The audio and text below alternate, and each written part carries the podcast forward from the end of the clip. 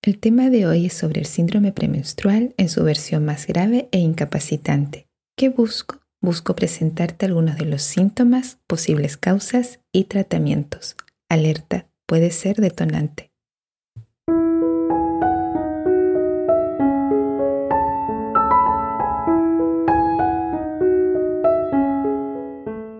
Bienvenido, bienvenida a Café Autista. Yo soy Nel y me alegra que estés aquí. Este es mi espacio. Abordaré distintos temas desde mi experiencia y mirada autista. Espero estés confortable. Comenzamos.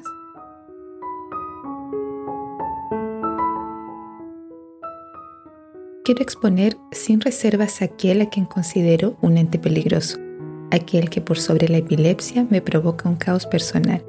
Conoce hoy al monstruo de mi armario el más temido, el síndrome disfórico premenstrual. En episodios anteriores había comentado algunas partes del síndrome, mi propia vivencia, siendo este uno de los factores que ha tenido una mayor incidencia en mis emociones y afectaciones físicas. Los síntomas premenstruales ocurren entre la ovulación y la menstruación. Estos incluyen cambios de humor, sensibilidad de los senos, antojos de comida, fatiga, irritabilidad y depresión. En cambio, el síndrome disfórico premenstrual es la versión más grave del mismo y afecta directamente la calidad de vida de una mujer.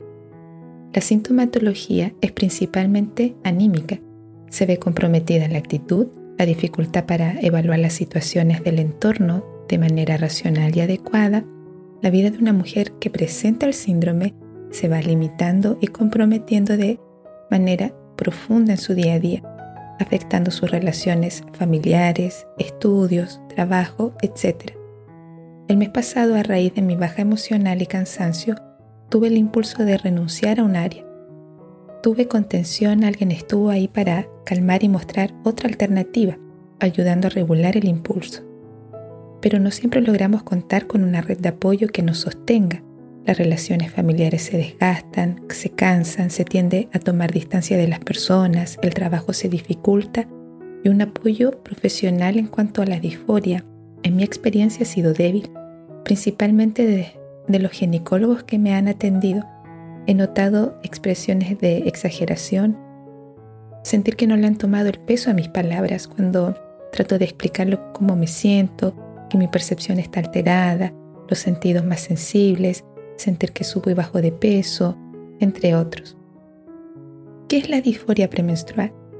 Es una variante severa del síndrome premenstrual que afecta aproximadamente al 5% de las mujeres en edad fértil, sin diferencias socioeconómicas, geográficas, étnicas, culturales o temporales. Esto lo estoy leyendo textual de uno de los artículos que he revisado. Los artículos también enfatizaban en el hecho de cómo una manifestación corporal trasciende lo físico y se incorpora a la vida psíquica de una mujer, los pensamientos, generando una perturbación que no logra controlar y más bien ella percibe como que la domina. Esto es muy cierto. Por ejemplo, trabajo en el podcast, me proyecto, concreto tareas, pinto, me siento satisfecha con la vida. Y si está por venir mi periodo, la semana previa, yo no sé cómo voy a estar emocionalmente, mi disposición. Eso me produce ansiedad, lo incierto. Siento que conquistaré el mundo y al despertar al día siguiente esa sensación se fuma. Se fuma la voluntad, el sentido, la mente te sabotea los planes, físicamente el cuerpo no te acompaña y si se suma una crisis de migraña, esto te incapacita.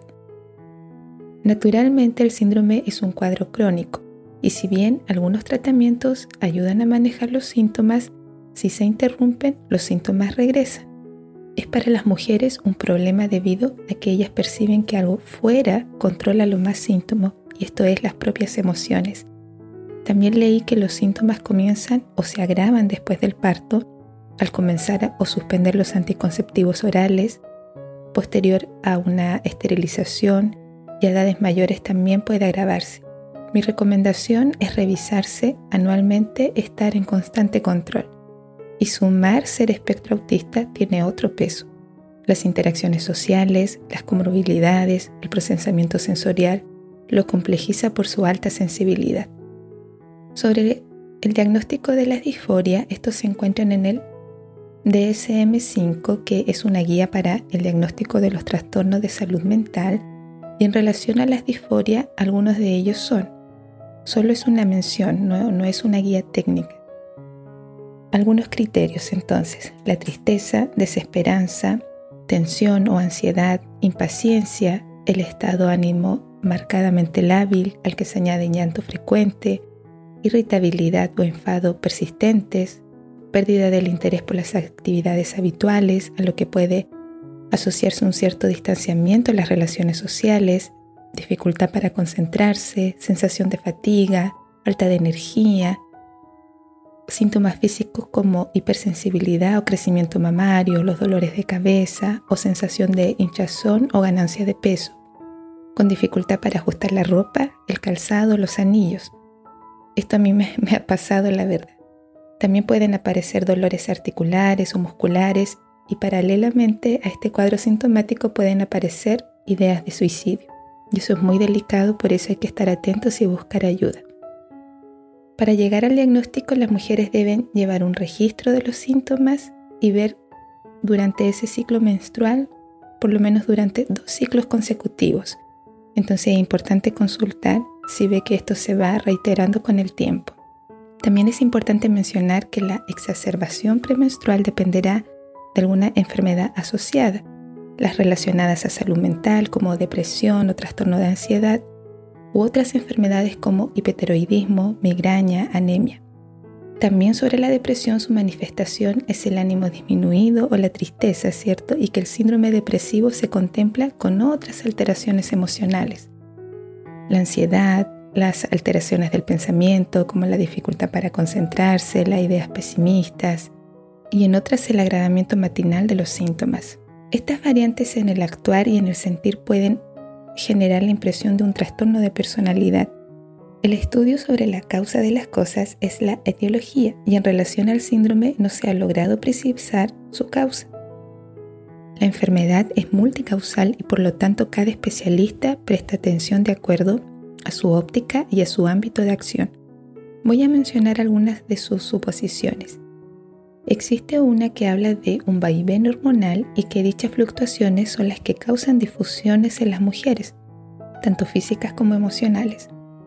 Otra suposición que a mí me molesta es que postulan que los malestares pueden llegar a ser el resultado de un estereotipo cultural en que las mujeres estarían socialmente condicionadas a esperar experimentar síntomas. En el fondo se espera que las mujeres sean más volubles, cambiantes.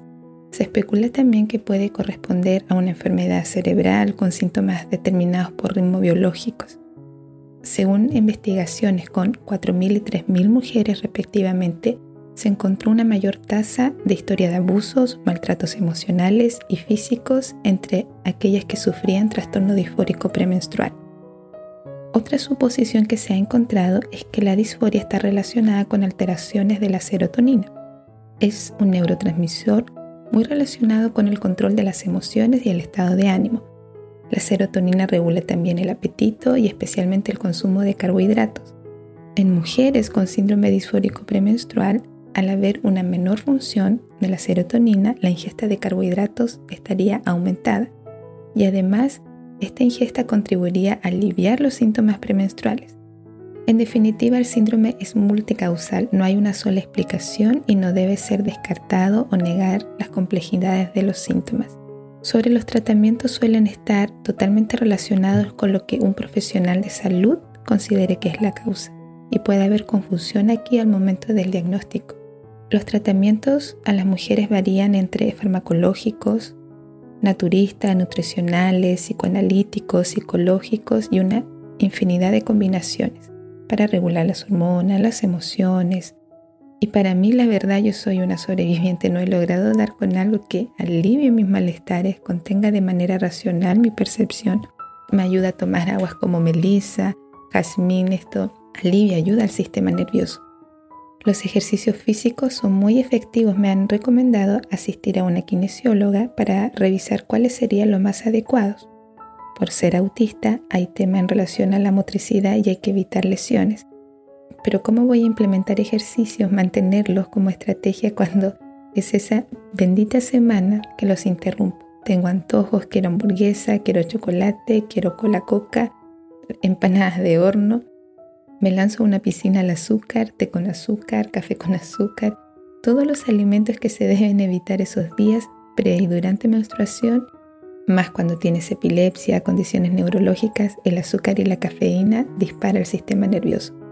¿Cómo me preparo yo? ¿Cuál es la mejor estrategia? Trato de anticiparme. Me es difícil en cuanto a la irritación, me molesta con mayor facilidad, pero no agredo. Solicito mucho espacio para estar sola, eso me ayuda a descansar. Hace varios años en un canal de YouTube de noticias vi un contenido de una tribu. Traté de buscar el video y no, no, no lo busqué.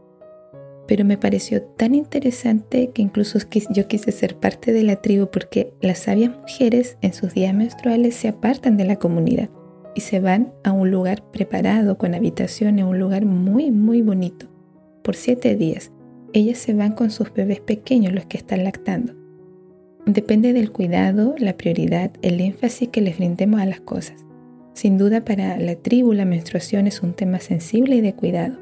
Es realmente muy loco pensar cuando se trata de nuestra salud tomarse un tiempo cuando es necesario Qué, difícil plantearse algo así en un mundo tan rápido, donde debes responderte enseguida, esconder tus dolencias y si bien hoy se está reconociendo más la salud mental, se sigue agudizando y sus niveles son cada vez más altos. ¿Qué rescato más allá de una explicación generalizada sobre el rol profesional? Sin duda su observación y expertise, la importancia como un área de ginecología se especializa en autismo sepa derivar prontamente a otro especialista en salud mental si se precisa. El especialista podrá recabar la información pertinente, además sabrá determinar y descartar los principales factores que puedan estar afectando la vida de una mujer autista, tomar el peso de la situación y brindar el apoyo adecuado y necesario. Espero te sea útil la información. Busca ayuda de ser necesario. Si eres varón, con pareja, autista, hay formas de aprender a contener y espero mis palabras te ofrezcan un mejor panorama, sientas apoyo. Si tu pareja es autista, es asumir con cariño que no será fácil. Buscar ayuda, un plan de contingencia y la anticipación es fundamental.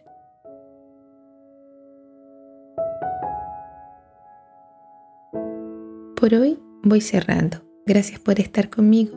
No olvides suscribirte y compartir. Me despido afectuosamente.